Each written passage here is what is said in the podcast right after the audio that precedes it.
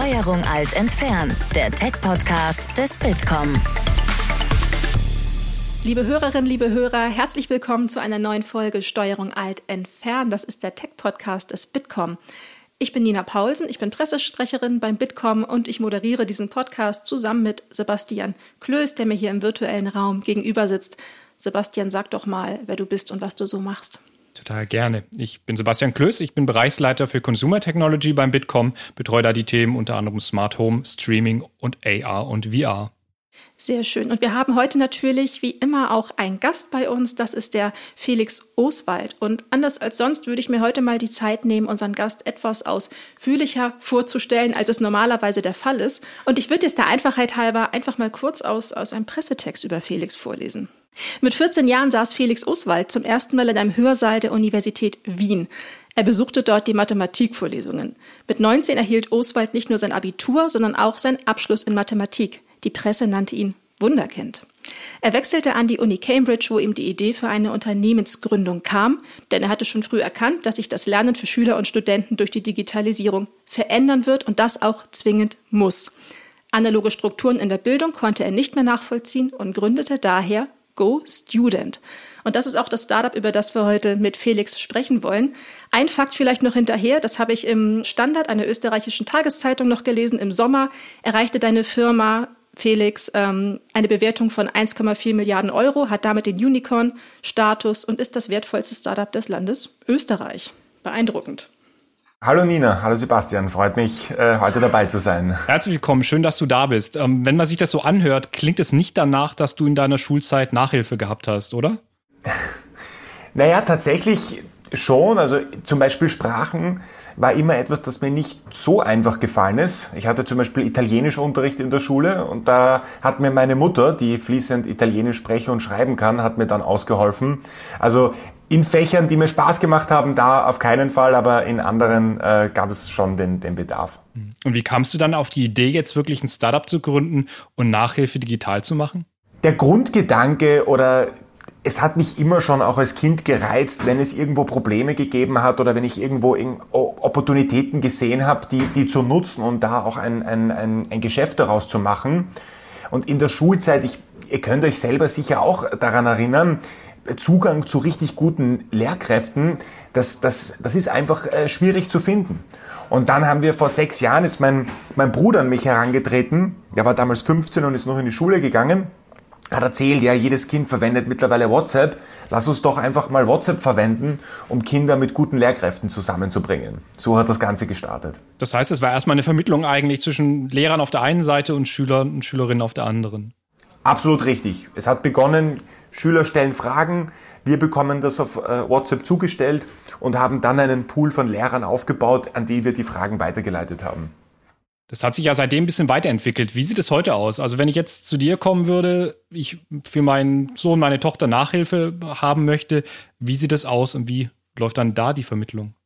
Das, was uns besonders macht, ist, wir haben einen sehr individuellen Ansatz. Das heißt, im allerersten Schritt gibt es ein Telefongespräch. In dem Telefongespräch wollen wir herausfinden, wo genau braucht dein Kind Unterstützung? Was kann dein Kind bereits besonders gut? Welche Hobbys hat dein Kind auch? Und basierend auf diesem Feedback können wir dann in unserer Datenbank einen Lehrer, eine Lehrerin identifizieren, die da gut zu, dem, zu deinem Kind passen kann, bringen die zusammen in einer virtuellen äh, Live-Unterrichtseinheit. Also einfach über einen Zoom-Raum zum Beispiel bringen wir die beiden zusammen und dann äh, verkaufen wir dir eine langfristige Mitgliedschaft, bei der wir dich auch langfristig äh, betreuen. Mhm. Welche Altersstufen sind dann eigentlich so diejenigen, die am häufigsten vielleicht Nachhilfe ja, nachfordern?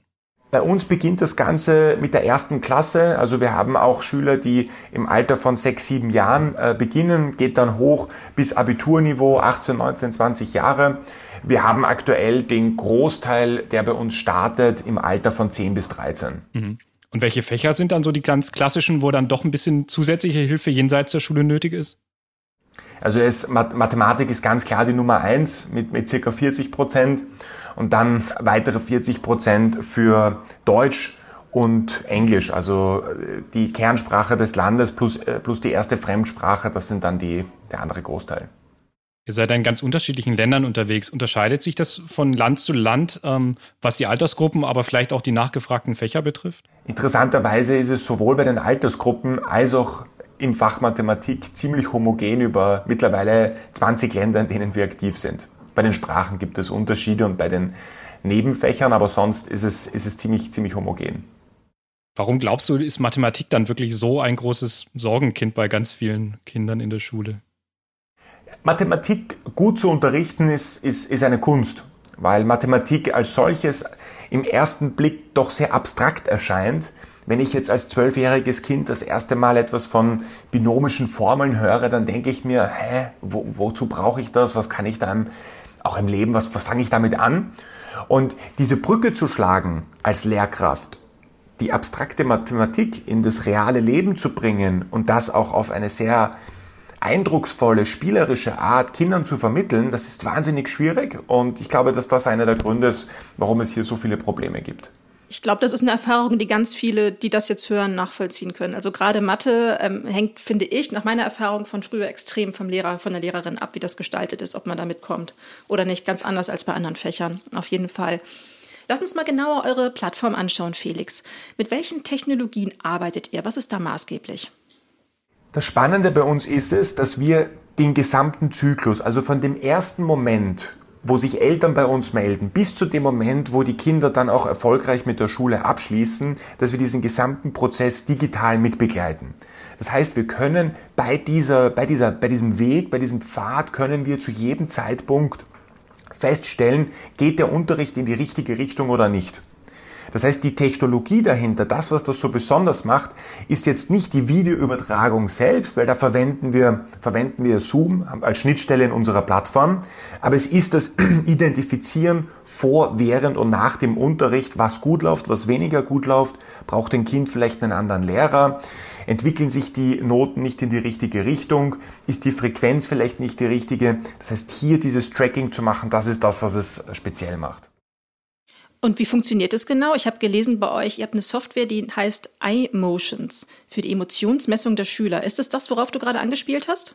Das ist ein, ein Teil davon. Also wir messen natürlich ganz einfache Sachen wie wie oft und regelmäßig trifft sich jetzt äh, der Lehrer und das Kind im, im virtuellen Unterricht. Sind die Lehrer und Kind pünktlich äh, in der Stunde? Welches qualitative Feedback wird sowohl von Schülern, Eltern und Lehrern hinterlassen? Welches quantitative Feedback? Also verbessern sich auch Leistungen? Sehen wir das anhand unserer internen Auswertungen? Ähm, wir machen auch Auswertungen, auf die du jetzt angesprochen hast, während der Einheit sofern gewünscht, zum Beispiel die Sprechzeit. Wir haben festgestellt, dass wenn die Sprechzeit im Einzelunterricht bei dem Lehrer überproportional groß ist, also der Lehrer jetzt zum Beispiel 80, 90 Prozent der Zeit spricht, dann ist das Engagement und auch das, ähm, der Verbesserungsgrad des, des, des Kindes viel geringer, als wenn es ausgeglichen ist. Das macht intuitiv, sagt das Bauchgefühl, das macht ja Sinn, aber wir können es erstmals messbar und transparent machen und das ist einfach äh, unglaublich spannend. Wenn ich mir das so anhöre, dann ist doch eine ähm, virtuelle Nachhilfe, wie ihr sie anbietet, wahrscheinlich sogar oder kann effektiver sein als eine persönliche Face-to-Face-Nachhilfe, weil du halt all diese Parameter da nicht einsetzen und ähm, messen kannst. Ne? Völlig richtig, völlig richtig.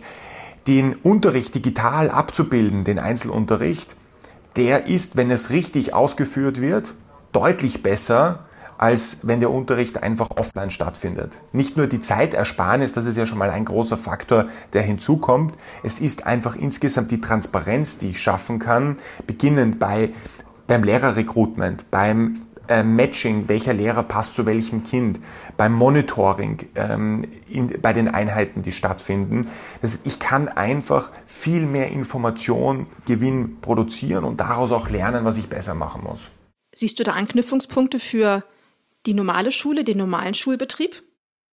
Es ist sehr interessant. Im Bildungsbereich ist es in der Vergangenheit und auch heute zum Großteil noch so, dass der Vormittagsmarkt, also Vormittagsmarkt bedeutet alles, was die Schule betrifft und das Schulökosystem, und der Nachmittagsmarkt, alles, was jetzt zum Beispiel Förderunterricht am Nachmittag betrifft, Nachhilfeunterricht, Hausaufgabenbetreuung und Unterstützung, dass der in der Vergangenheit immer sehr separat voneinander war und auch verschiedene Firmen entweder Lösungen für das eine oder für das andere gebaut haben. Und ich bin der Meinung, wir müssen es schaffen, hier eine Symbiose langfristig aufzubauen. Es braucht sowohl starke Schulinfrastruktur und Technologie dahinter, die den Schulalltag, Schulinfrastruktur, Zeitmanagement, Tools, die Lehrern, Schullehrern dabei helfen, den Unterricht besser zu gestalten. Da braucht es viel Innovation, aber es braucht auch viel Innovation am Nachmittagsmarkt und die muss man zusammenbringen können. Also da arbeiten wir auch sehr intensiv daran, in diese Richtung zu gehen und auch diese Mission, die globale Schule Nummer eins zu werden, auch dann erfüllen zu können. Lass uns doch mal ins Analoge gehen und in die Schulen und dahin, wie der Unterricht in den vergangenen Monaten durch die Corona-Pandemie gemacht wurde. In Deutschland, ähm, es wird sicherlich ähnlich gewesen sein wie in Österreich, fand Schule gar nicht statt. Sie fand hybrid statt, sie fand digital statt, aber das oft auch mehr schlecht als recht.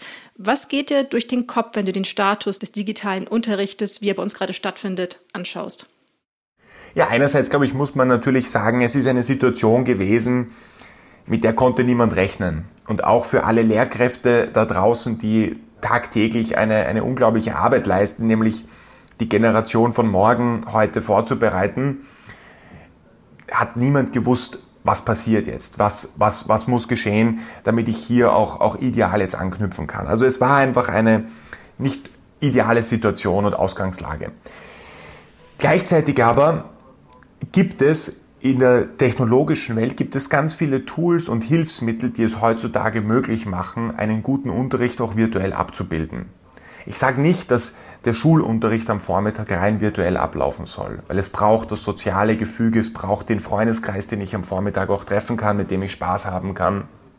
Aber wir müssen, und ich hoffe, dass das auch ein Weckruf jetzt gewesen ist, wir müssen sehr viel investieren, dass wir zukünftige Lehrkräfte als auch bestehende Lehrkräfte ihnen dabei unterstützen, ihnen Tools an die Hand zu geben, um den Unterricht digitaler und noch innovativer gestalten zu können. Vielleicht generell mal zu den Lehrern. Welche Rolle spielt denn der Lehrer, also wenn es um richtig guten Unterricht geht? Sowohl im Vormittagsunterricht als auch jetzt bei der Nachhilfe am Nachmittag. Mhm. Sowohl vormittags als auch nachmittags spielt die Lehrperson die absolut wichtigste und essentiellste Rolle. Weil wenn ich vorne jemanden habe, der mir etwas auf eine nicht enthusiastische Art und Weise versucht beizubringen, dann gefällt mir das als Kind auch einfach nicht. Oder dann habe ich einfach auch keinen Spaß an dieser Unterrichtseinheit. Also es steht und fällt die Qualität des Unterrichts mit der Qualität der Lehrkräfte. Wer arbeitet dann bei euch als Lehrer? Also wie kommt ihr an eure Lehrkräfte, die dann am Nachmittag den Schülern das Wissen vermitteln? Wir haben in den letzten Jahren ein dreistufiges Aufnahmeverfahren entwickelt. Das heißt, jede volljährige Person kann sich bei uns bewerben, auch als äh, Lehrer zu arbeiten. Wir nehmen aktuell rund 5% auf. Also wir haben schon ein, sage ich einmal, strenges Aufnahmeverfahren, wo wir zuerst die inhaltlichen, fachlichen Fähigkeiten feststellen, im zweiten Schritt die pädagogischen äh, Fähigkeiten und im dritten Schritt gibt es auch immer noch einen äh, Background-Check. Und bei uns ist es so, in Deutschland zum Beispiel starten sehr viele unserer Lehrer machen das neben dem Studium. Das heißt zum Beispiel der Maschinenbaustudent, der jetzt Mathematik- und Physikunterricht erteilt. In Ländern, in denen zum Beispiel Lehrkräfte in der Schule schlecht bezahlt werden, wie in Griechenland, haben wir sehr viele Schullehrer, die am Nachmittag den Unterricht auch erteilen. Also es hängt dann auch ein bisschen ähm, länderspezifisch ab. Merkt ihr das auch wie beim normalen Schulbetrieb, dass es Fächer gibt, wo es leichter ist, einfach an Lehrer zu kommen und ja, die berühmten MINT-Fächer, in denen es dann eher schwieriger ist, jemanden zu kriegen, der den Stoff vermittelt? Absolut. Also besonders, wenn man jetzt an den Maschinenbau oder vielleicht Elektrotechnik-Studenten denkt. Das sind oft Profile, das sind Leute, die eine Begeisterung für naturwissenschaftliche Gegenstände haben, weil sonst würden sie das Fach auch, auch nicht studieren. Gleichzeitig, wenn jemand Maschinenbau oder Elektrotechnik studiert, versteht man auch den Zusammenhang in, in die reale Welt. Man macht etwas, das sehr anwendungsbezogen ist, wo die Mathematik zum Leben erweckt wird, wo auch die Physik tatsächlich dann konkrete Anwendungen findet. Und das sind dann oft Leute, die das gut unterrichten können. Aber, um zu deinem Punkt zu kommen, äh, Sebastian, das Problem ist natürlich, dass jemand, der das studiert, oftmals dann gar nicht die Intention hat, Schullehrer zu werden, sondern dann in, einen, äh, in eine technische Richtung äh, geht oder für einen Industriekonzern arbeitet oder für ein Technologie-Startup arbeitet. Das heißt, man muss es schaffen, dass man auch diesen Lehrerberuf der so wichtig ist, dass man das einfach noch attraktiver gestaltet, um auch diese Leute dazu zu bringen. Ich weiß nicht, ob du es sagen kannst aus deiner Erfahrung. Gab es auch schon Fälle, dass jemand ähm, vielleicht in die Industrie wollte und dann bei euch gelehr gelehrt hat und festgestellt hat, Lehrer sein ist vielleicht doch das, was mir viel mehr Spaß macht und dann doch eine Schullaufbahn eingeschlagen hat? Wir haben tatsächlich schon einige ähm, Lehrer auf unserer Plattform, die das auch zum Beispiel neben ihrer Arbeit begonnen haben, als, als Nebenjob zu machen und für die das dann immer intensiver wurde, weil sie einfach so eine Begeisterung dafür haben. Also das ist schon etwas, das teilen sich, glaube ich, alle Menschen, die auch in diesen Lehrberuf gehen wollen, dass sie eine Begeisterung fürs Unterricht generell mitbringen, mitbringen müssen.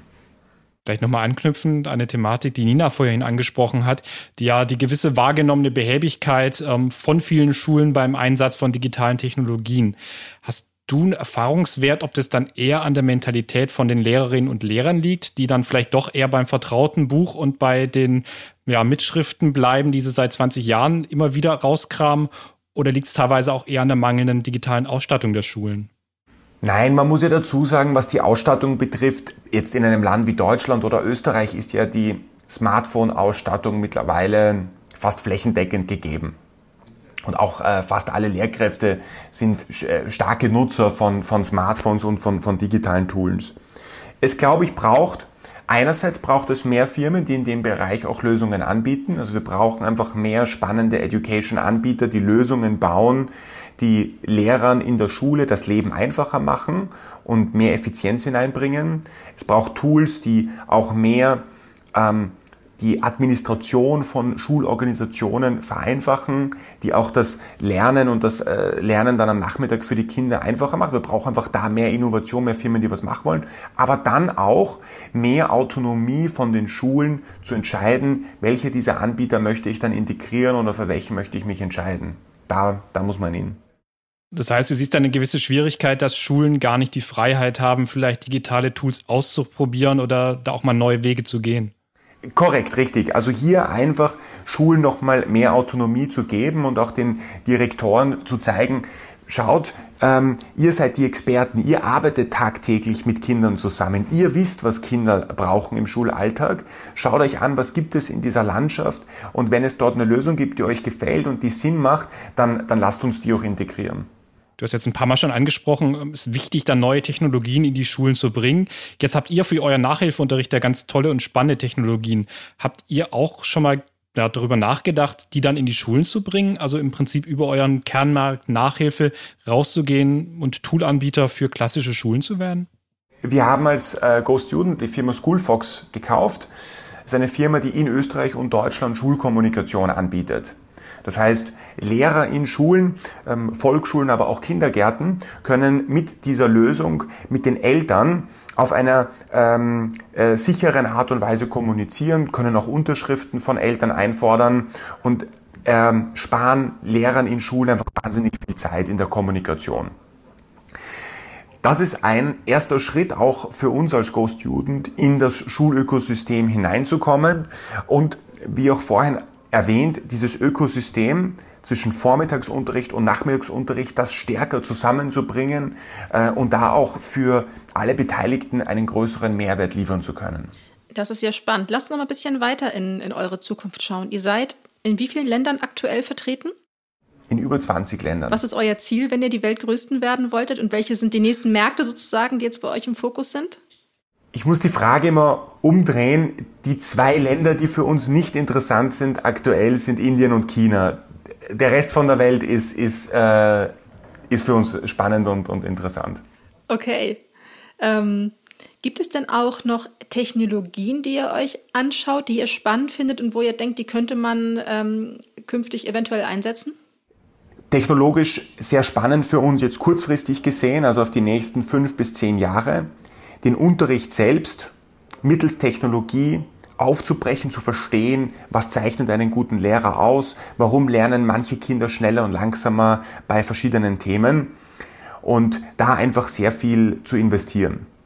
Langfristig äh, gedacht, äh, weil du gefragt hast, welche Technologien sind noch spannend, die auch jetzt noch gar nicht zum Einsatz kommen. Ich glaube, das ganze Thema rund um ähm, virtuelle Realität, Augmented Realität wird auch in der Zukunft in der Schule eine ganz, ganz wichtige Rolle einnehmen, bei der wir noch ganz, ganz am Anfang sind. Und da wollen wir natürlich dann auch vorne dabei sein. Gerade zu AR und VR, habt ihr dann schon Ideen, was ihr damit machen wollt oder habt ihr dann schon erste Ansätze selber umgesetzt? Ich kann mich erinnern, ich war Ende 2019 auf einer Reise in, in äh, China und dort äh, findet, finden jedes Jahr äh, zwei große Bildungskonferenzen statt. Und eine der großen Technologien, die dort präsentiert wurden, war das Two-Teacher-Modell. Das heißt, in Schulen, die in ländlicheren Gegenden sind, die große Probleme haben, gute Lehrkräfte zu finden, die in der Schule zu unterrichten, haben die in der Schulklasse, also im Klassenzimmer, eine Leinwand aufgebaut und dann aus einer der größeren Städten über Livestream einen Lehrer in dieses Klassenzimmer gestreamt. Und dann gab es in diesem physischen Klassenzimmer noch eine richtige Lehrperson, die als Projektmanager, Teamkoordinator dort gearbeitet hat.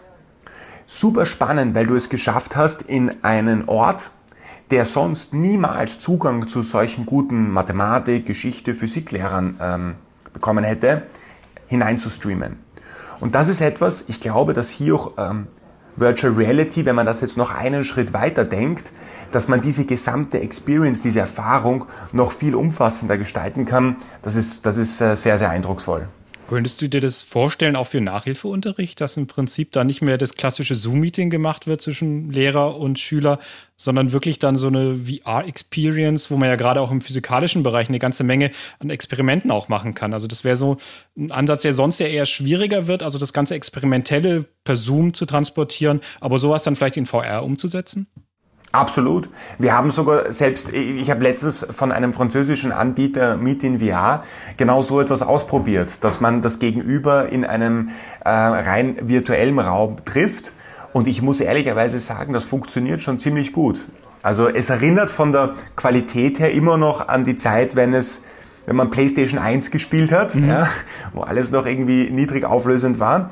Aber ich bin mir ganz sicher, dass in den nächsten fünf bis zehn Jahren, da wird wahnsinnig viel und sehr schnell vorangehen. Und äh, ehe man sich verschaut, wirkt dann die virtuelle Experience realer als das, als, als das, äh, das echte Leben. Also mal schauen. Finde ich total einen spannenden Ansatz. Also ja wirklich so, wer mal vorher ausprobiert hat, gerade dieses Gefühl der Präsenz kommt da ja wahnsinnig gut zur Geltung. Also wirklich das Gefühl zu haben, ja, dem Gegenüber wirklich gegenüber zu stehen und es seltsam zu finden, wenn ich dem anderen zu nahe komme ähm, was man bei einem Zoom-Meeting so überhaupt gar nicht transportieren kann. Nee, bin ich sehr gespannt, wie ihr dann gerade im Nachhilfebereich auch mit der Technik weitermacht. Ja, wir kommen langsam schon zum Schluss der heutigen Folge. Ähm, wir haben immer drei Fragen, die wir allen Gästen am Schluss stellen und möchten wir auch gerne dir stellen. Ähm, die erste Frage ist, gibt es einen Social-Media-Account, den du empfehlen kannst? Also ich folge generell sehr vielen Leuten, die jetzt im technologischen Bereich, aber auch im akademischen Bereich äh, sehr spannend sind. Ich habe früher, als ich im ähm, als ich Mathematik studiert habe, habe ich den Account von Terence Tao immer sehr cool gefunden. Das ist ein australischer Mathematiker, der äh, aus ganz vielen verschiedenen Bereichen immer wieder äh, auf eine sehr innovative Art neue, neue Entdeckungen äh, gemacht hat. Äh, der, den, das das, das äh, geht noch einige Jahre zurück. Und welches Buch liest du gerade oder hast du zuletzt gelesen? Ich habe ähm, das Buch Tintenherz von Cornelia Funke tatsächlich zuletzt neben mir liegen gehabt, äh, das ich äh, meiner äh, Tochter vorgelesen habe. Das heißt, ähm, ja, vorlesen wäre das vielleicht auch, oder wird es auch gemacht vielleicht bei euch im Nachhilfeunterricht, gerade im Deutschunterricht? Äh, teils, teils. Also es gibt auch ähm, Besonders wenn die Kinder jünger sind, dass man da auch den Unterricht nochmal verspielter macht und äh, auch, auch Buchgeschichten einbaut, auf jeden Fall. Ja, Vorlesen finde ich auch eine wahnsinnig wichtige Geschichte. Und ja, als letzte Frage, was machst du mal, wenn du dich überhaupt nicht mit Nachhilfe und Technologie befasst? Was machst du da zum Entspannen? Also für mich am allerbesten, jetzt abgesehen von, von, von, von Netflix und, und Streamen, ist mich am späteren Abend noch auf die Rudermaschine zu setzen und dann dort die, die, die Restenergie rauszulassen. Das entspannt auch. Sehr, sehr gut. Dann ähm, bleibt uns gar nicht mehr viel übrig, als uns bei dir für dieses spannende Gespräch zu bedanken. Felix Oswald war heute unser Gast. Du hast uns, glaube ich, interessante Impulse gegeben zum Thema digitale Bildung, digitale Nachhilfe, wie es idealerweise laufen kann und auch vielleicht künftig noch besser laufen sollte. Vielen Dank, dass du heute unser Gast warst und auf Wiedersehen. Danke, Nina. Danke, Sebastian. Ciao. Das war Steuerung alt entfernen, der Tech-Podcast des Bitkom. Weitere Folgen findet ihr auf www.bitkom.org/podcast.